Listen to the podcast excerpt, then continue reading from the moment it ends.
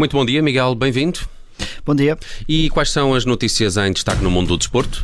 Vamos ouvir as reações dos três grandes ao sorteio da Liga dos Campeões. Luizão, Vitor Bahia e Viana reagem a esse sorteio de Benfica, Porto e Sporting. Já na seleção, Otávio vai estrear-se, bem como Gonçalo Inácio e Diogo Costa. Vamos conhecer também essas escolhas e o porquê de Fernando Santos. Já no ténis, Gastão Elias está a um passo do quadro principal do US Open.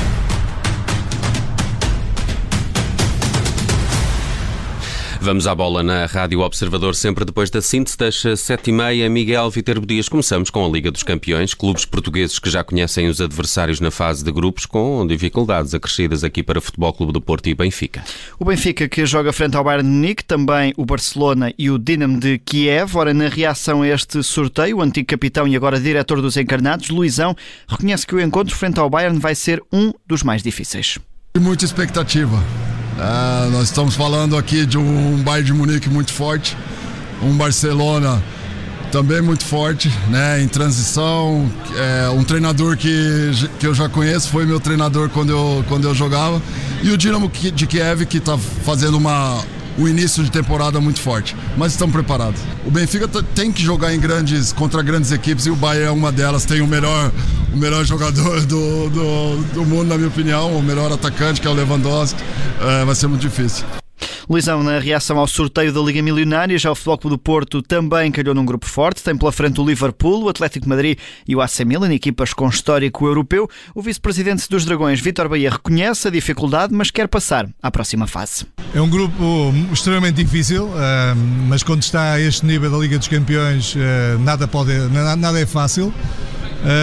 Mas nós, naturalmente, com o nosso ADN e com a nossa cultura, e com a nossa forma de ser acreditamos sempre, ou seja, nós vamos para a luta, uh, tudo, tudo poderá acontecer uh, e acreditamos, acreditamos acima de tudo porque temos uma equipa muito competitiva, temos um grande treinador uh, e, vamos, e vamos encarar esta Liga dos Campeões com grande, com grande otimismo de que é possível estar na, na próxima fase na, e passar por este, por este grupo que é muito difícil, volto a frisar, mas eu particularmente acredito que podemos estar na próxima fase. Vitor Bahia, numa primeira declaração depois do sorteio, onde este ano o Sporting também faz parte, os Leões vão defrontar o Borussia Dortmund, o Ajax e também o Besiktas. O diretor Hugo Viana pega na frase do treinador Rubén Amorim para dizer que o objetivo é pensar jogo a jogo. Uma reação de, de confiança, como calculo que seja de todas as equipas. Uh equipas uh, melhores ou piores para, para qualquer grupo que, que, que, tivesse, ou para qualquer equipa que tivesse neste sorteio. Uh, é uma competição extremamente bonita para se jogar, estamos confiantes no nosso valor, jogo a jogo, e logo veremos o que, o que acontece. As três equipas são, são excelentes: o campeão turco, o, o Ajax também o campeão holandês temos o Borussia que tem uma, uma extrema uh, experiência nesta, nesta competição, por isso nós, jogo a jogo, como também o fazemos uh, no Campeonato Português. Hugo Viana em reação a este sorteio da Liga Milionária, onde antes do eh, sorteio foi eh, também eh, atribuído os prémios de melhores do, do ano passado. Rubem Dias venceu o prémio de melhor defesa do ano passado. Este sorteio da Liga Milionária, onde para já ainda não é conhecido o calendário da fase de grupos. Há quatro épocas que Portugal não tinha, três equipas na fase de grupos da Liga dos Campeões. Volta a acontecer esta época com os três grandes na mais alta roda do futebol mundial. Já quanto à nova competição da UEFA Liga, Conferência Passos de Ferreira e Santa Clara ficaram pelo caminho no play-off. Partiam com vantagem na primeira mão, mas ficaram pelo caminho neste play-off de acesso à Liga Conferência, a nova competição europeia. O Passos de Ferreira cedeu frente ao Tottenham de Nuno Espírito Santo por 3-0. A equipa londrina venceu com eh, dois gols de Harry Kane e um autogol de Antunes. No final do jogo, o treinador Jorge Simão lamenta o bom arranque dos Spurs, mas considera que a diferença foi feita pela qualidade do plantel. Aos 20 segundos de jogo, há logo uma bola que, que que, que, que fica, acho que foi o Arcano logo na, na primeira, nos primeiros 20 segundos, fica isolado na cara do guarda-redes. E, e, é, um, é um lance que, que nos coloca logo em sobressalto, porque toda a gente tinha a perfeita consciência que o Tottenham tinha a ideia de, de ou veria com a ideia de, de resolver cedo a eliminatória, o jogo, e, e, eu acho que nós mentalmente estávamos preparados para esse primeiro embate e sofrer logo o gol, obviamente que, que condiciona sempre, ainda assim não, não, não foi por aí, porque estamos a falar de, de, de, de dimensões muito diferentes de, de, de, de, de qualidade e de, e de, todos os parâmetros de análise que se possam, que se possam pegar, a, a, as diferenças são abismais Jorge Simão, no final da partida, em conferência de imprensa, quem também não aproveitou a vantagem foi o Santa Clara, frente ao Partizan. A equipa açoriana perdeu por 2-0 frente ao clube de Belgrado e fica também pelo caminho neste play-off da Liga Conferência. Fernando Santos fez ontem mais uma convocatória dupla jornada de qualificação eh, para Portugal no Campeonato do Mundo. Otávio, Gonçalo Inácio, Diogo Costa e também o regresso de João Mário são as grandes novidades. Estes quatro juntam-se a Rui Patrício, João Cancelo, Ricardo Pereira, também Domingos Duarte Pepe e Rubén Dias. Nuno Mendes e Rafael Guerreiro são os laterais. Danilo Pereira, João Palhinha, Rubén Neves, Bruno Fernandes Motinho e Bernardo Silva, os médios. No ataque, André Silva, Cristiano Ronaldo, Jota, Gonçalo Guedes, Pedro Gonçalves e Rafa. São estes os 25 jogadores que vão representar a seleção nesta dupla jornada, com mais uma amigável à mistura. Depois de anunciar estes jogadores, Fernando Santos recusou comentar as escolhas de forma individual, mas deixou uma garantia: todos estavam na lista de possíveis candidatos a um lugar no Euro 2020. Todos os jogadores que estão nesta convocatória faziam parte de, do lote de opções para um, o Campeonato da Europa 2020, que se disputou em 2021, mas todos eles, sem exceção, estavam nos, quatro, nos 40 jogadores que estiveram na lista, a quase, sempre quase na lista final, para aquilo que foi a, a opção depois em relação ao 26.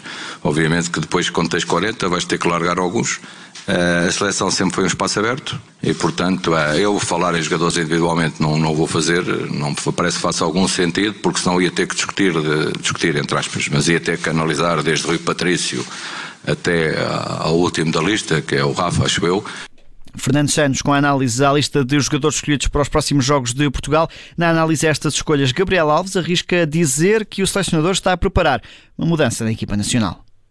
Eu nunca pedirei a, ao meu presidente para naturalizar um jogador para vir à seleção nacional. Nunca. Isso nunca farei. Eu, sei, eu vejo um jogador em qualquer lado, ouço dizer que ele é português e agora vamos. Era este o registro que queríamos ouvir. Sim, Gabriel Alves a dizer que, ia, que, que estava a contar com uma mudança de sistema de eh, Fernando Santos nos próximos jogos. Ora, Portugal que vai jogar esta qualificação para o Mundial, vai defrontar a Irlanda em casa na próxima quinta-feira, joga depois frente ao Azerbaijão, fora, seis dias depois. Pelo meio, a 4 de setembro, a equipa nacional tem encontro na Hungria, frente ao Qatar, a seleção anfitriã do Mundial de 2022. Também as escolhas de Rui Jorge para a seleção de sub-21 foram conhecidas ontem, com uma revolução no plantel depois de 18 jogadores terem atingido o limite de idade para representar a equipa das esquinas. Miguel, nos Jogos Paralímpicos, Portugal garantiu já um diploma na natação. Marco Menezes está apurado para a final dos 50 metros livres, classe S11. O nadador português fez um tempo de 28,7, o que é suficiente para garantir o lugar entre os finalistas. A prova está marcada para as 10 da manhã. Essa final está assim garantido mais um diploma olímpico nestes Jogos. É o segundo, depois de ontem no ciclismo de pista. Antes, ainda na natação, Diogo Cancela ficou em sexto lugar, fica fora da final. O jovem português competiu nos 100 metros costas, classe S8.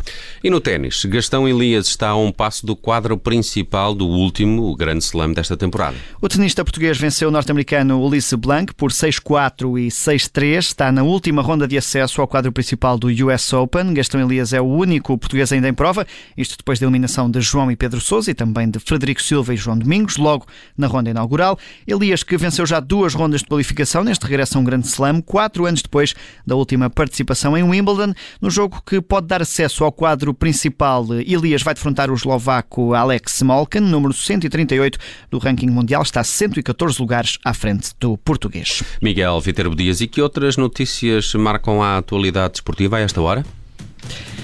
A portuguesa Patrícia Mamona, vice-campeã olímpica do tipo salto, ficou em quinto lugar no meeting de Lausanne, pontuável para a Liga Diamante da modalidade, esteve abaixo da marca de Tóquio. Ora, claro, a vencedora desta prova foi também a campeã olímpica Yulimar Rojas.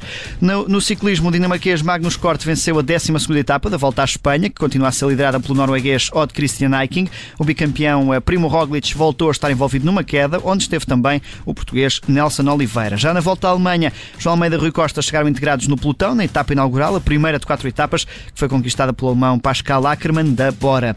Na Fórmula 1, o piloto espanhol Fernando Alonso, campeão do mundo em 2005 e 2006, vai continuar ligado à Alpine em 2022. Anunciou ontem a escuderia francesa em comunicado. Ora, Fernando Alonso foi bicampeão pela Renault, que entretanto se tornou Alpine, e uh, vai continuar a contar também como colega de equipa com Esteban Ocon, que tem contrato até 2024. Toda a atualidade do desporto em destaque no Vamos à Bola, edição desta sexta-feira, com o Miguel Viterbo Dias.